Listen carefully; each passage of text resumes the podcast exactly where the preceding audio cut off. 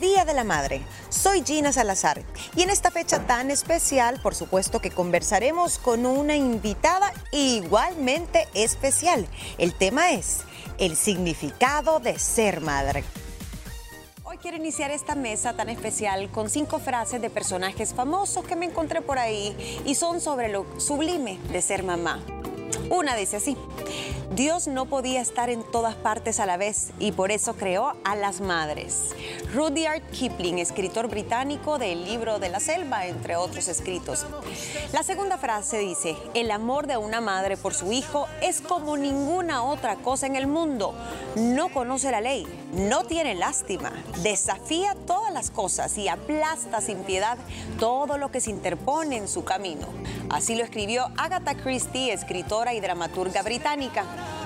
En la tercera frase, escuchen estas palabras. Cuando eres una madre, nunca estás sola en tus pensamientos. Una madre siempre piensa dos veces, una por sí misma y otra por su niño.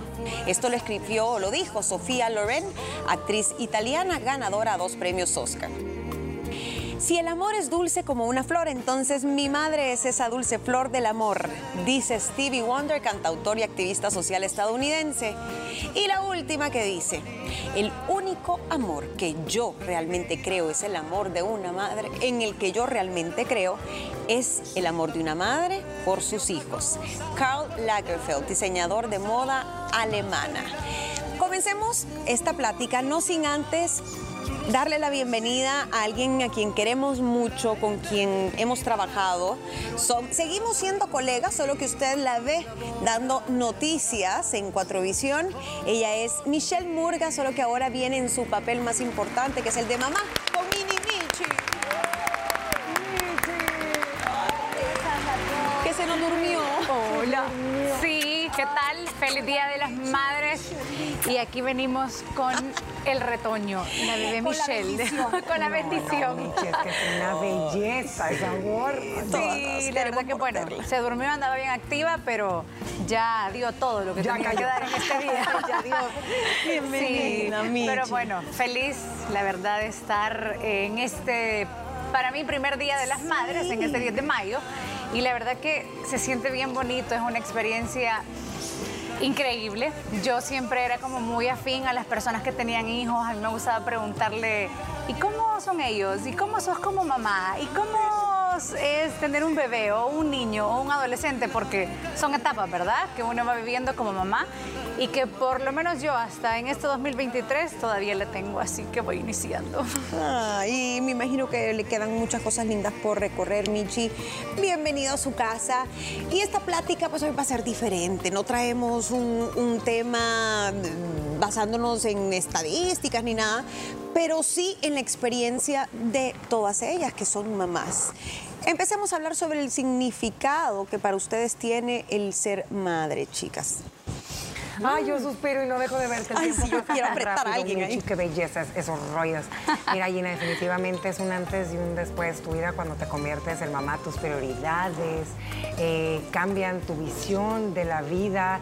Tú como persona en mi caso yo conocí a otra Ana Paola que yo no conocía, eh, desarrollé muchas cualidades que porque la paciencia es una de ellas que me tocó desarrollar.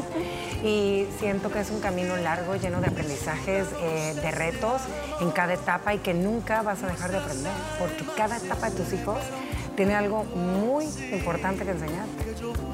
Ay, mira, yo diría que es como la máxima representación del amor y del, milagro de la vida que, nos ha dado Dios.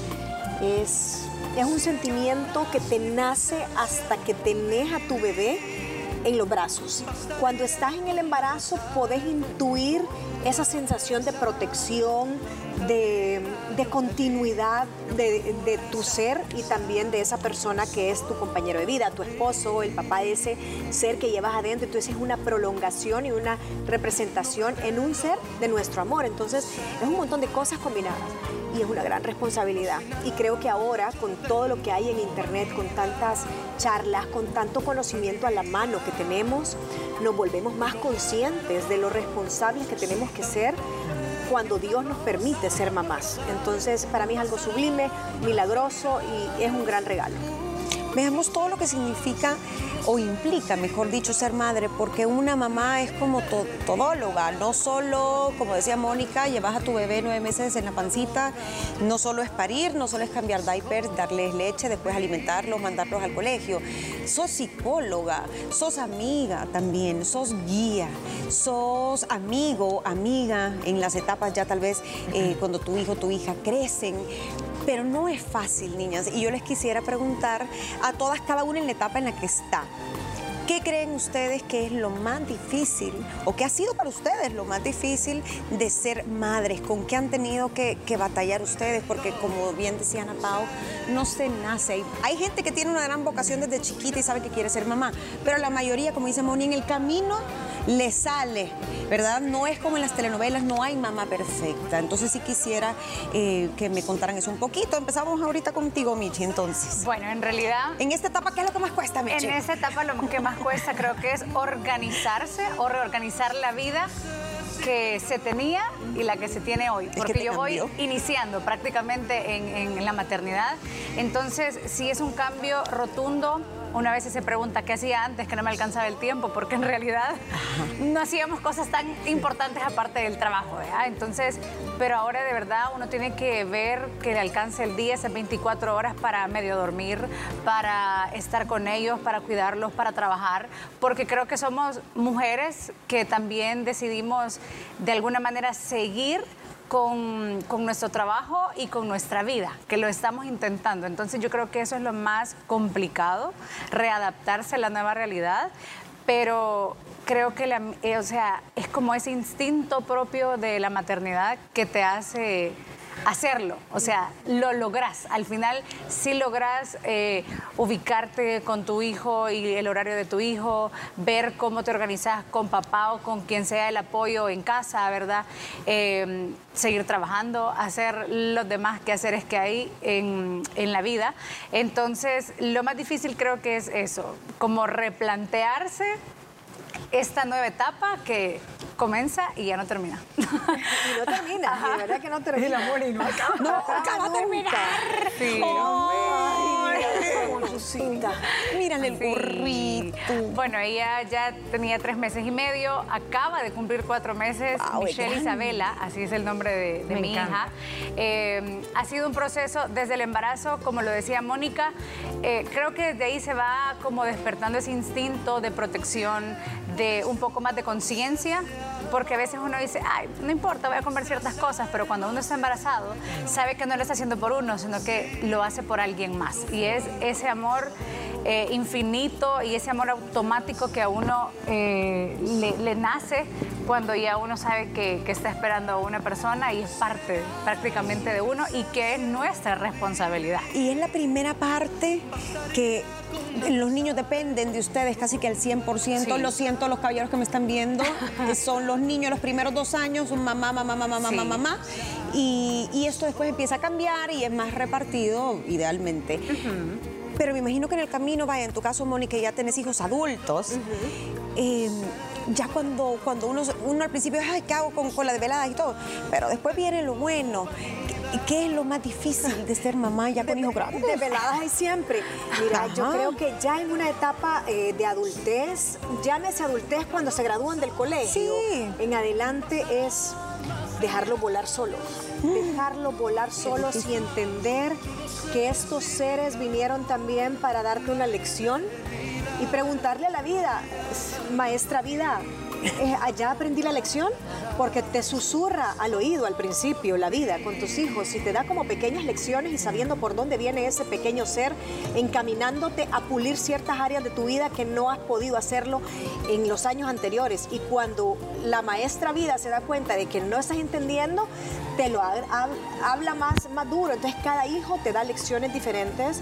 Creo que en la etapa de la adultez es dejarlo volar, es eh, entender que son seres diferentes cuando tenés más de un hijo, no los podés comparar, que tenés que ser consejera y hacerle saber, estoy ahí, pero tengo que dejar que te caigas y, verlos sufrir, porque ves sufrir a tus hijos. O sea, yo tengo hijos de treinta y pico de años y de veinte y y ya han pasado momentos de tristeza, han pasado momentos de decepción, hemos pasado momentos de desamor, hemos pasado momentos duros en su carrera, en sus vidas personales. Entonces, ver sufrir a un hijo y no poder hacer nada, creo que es lo más difícil en la adultez. Cuando sufren chiquitos, porque también el sufrimiento es proporcional, ah, por un amiguito, por algo que le hicieron bullying, porque se le perdió su juguete, por lo que sea, tú puedes controlar ese dolor. Hasta malcriarlo, si querés, vaya y sí, le voy a dar la pacha a la hora que no le importa, pero no sufra. Pero cuando están grandes y ves que están sufriendo y no puedes hacer nada, eso es difícil. Una gran impotencia. Y en tu caso, Ana Pau, que estás en otra etapa, que todavía estás en la etapa tal vez de, crianza, tus hijos entrando a una preadolescencia, en el caso de Santi, todavía no, y, y, Cami todavía pues está en sus primeros años, pero ya tienen sus personalidades eh, más definidas, ya tú dejaste esa parte de, de los primeros años de crianza. ¿Cuáles son tus retos? ¿Qué has aprendido? Ay, mira, Gina, primero les quiero compartir una frase que yo se la dije a Michi. Estoy casi segura que cada vez que veo que alguien va a tener un bebé, y lo recordé porque me dio bastante nostalgia recordando a mi mamá que me dijo que la única cita ciegas que yo iba a tener en mi vida y que iba a saber que iba a conocer el amor de mi vida era cuando nacieron mis hijos y yo, mami. Pero respondiendo a tu pregunta, mira, yo te voy a ser bien honesta, viendo este mundo tan complicado que vivimos, con tantos excesos, digital, donde ya no hay límites, donde a veces el respeto se pierde, donde a veces los valores no los encuentras. Ese es mi temor, el tema de los valores con mis hijos, el enseñarles el valor del respeto, el enseñarse el, valor también que tiene la familia, desarrollarles y trabajarles ese tema espiritual, ese amor a Dios, ese respeto hacia Él, el que aprendan a, ser personas que compartan, a ser personas tolerantes, a ser niños prudentes, responsables. Si tú me preguntas a mí, cuál es lo que yo estoy trabajando, lo que les quiero dejar a mis hijos son valores, porque para mí son esas herramientas con las que ellos se van a defender el día de mañana, porque creo que las maternidad, el tema de la maternidad ha ido evolucionando mucho en estos últimos años. O sea, una maternidad fue la de mi mamá, que fue eh, baby boomer, versus a yo que soy millennial, Michi viene siendo centennial. Todavía creo que somos un poquito más las millennial vamos un poquito más con las baby boomer en muchas cosas. Generación X. generación X, perdón, tú eres generación X. Creo que todavía ahí nos compaginamos mucho la manera de pensar, de, ver, y ese es mi miedo que ahorita tantas cosas son tan normales que para mí como mamá no lo son. Entonces sí creo que mi gran responsabilidad que tengo como madre es eso. Y también hay una cosa que debemos de aprender a trabajar, y Michi lo dijo Mónica igual, que ambas aquí todas somos mamás trabajadoras, que nos encanta y que hemos aprendido a compaginar nuestra vida de madre sin dejar al lado nuestros sueños y el tema de ser profesionales. La culpa, Gina. A veces uno, el aprender a lidiar con esa culpa por tener que dejar a tus hijos en ciertas ocasiones, por irte a trabajar, es algo que no es fácil. Y uno lo tiene que aprender a trabajar y darte cuenta que a pesar de ser mamás somos mujeres y que el tiempo de calidad es más importante que el de cantidad que estamos con nuestros hijos. Tristemente vivimos en una sociedad que se nos exigen tantos estándares de perfección para madres que cada quien es la mejor mamá para sus hijos conforme a sus posibilidades. Y esa es, esa es una gran lección tal vez que, muchas mamás aprendieron a, prueba y error. No hay mamá perfecta, ningún hijo necesita una mamá perfecta, cada mamá es perfecta para su hijo, cada quien con su realidad. Me quedo con ese, ese punto de no hay que abandonarse, pero no puedo despedir esta mesa sin antes pedirles a cada una que, que me digan ¿Qué creen ustedes que es el sacrificio más grande o algunos de los sacrificios más grandes, porque con eso terminó Ana Pao, que muchas mujeres hacen por amor a sus hijos? ¿Qué dirías tu carrera? Dijiste, mencionaste por ahí. El tiempo. ¿Tiempo? ¿Sacrificas tiempo propio? Sacrificas tiempo propio completamente, sí. Michi. Sacrificar tiempo con ellos por trabajar. Sí. Yo creo que eso Ah, por lo menos hasta mi etapa, eso es lo más difícil o lo que yo creo que es más, complicado y que me ha tocado justo vivirlo ahorita, que me ha tocado regresar a trabajar. Entonces, uno dice, se va perdiendo ciertos momentos cuando se rió la primera vez o cuando Dios intentó levantarse y no la vi. Entonces son cosas que vas perdiendo, que es como el tiempo de calidad con los hijos esos sacrificios económicos que muchas mamás tienen que hacer, trabajar dos, tres turnos o a veces dos, tres trabajos. Eh, el, simplemente olvidarse un poco de su salud mental, de su salud física, no lo haga porque para que sus hijos tengan una mamá funcional, usted tiene que estar bien y primero es usted para poderse entregar a ellos. Yo sé que se nos acabó el tiempo, se nos acabó el tiempo, pero no nos podemos ir así. A manera de conclusión, no traigo nada escrito hoy, pero sí quisiera que ustedes tres terminaran ya sea con un mensaje a las mamás, con un agradecimiento a sus mamás si quieren, o un agradecimiento a sus hijos por hacer las mamás. Bueno, yo les podría decir, en mi caso, mamás primerizas o las mamás que van iniciando en esta etapa lo están haciendo bien. Cada quien va a su, a su paso, a su tiempo, a su ritmo y cada bebé es totalmente diferente. Creo que lo importante es no compararse, sino que pedir ayuda a otras mamás. yo diría que el ser mamá trasciende fronteras y trasciende los planos, los planos materiales y físicos.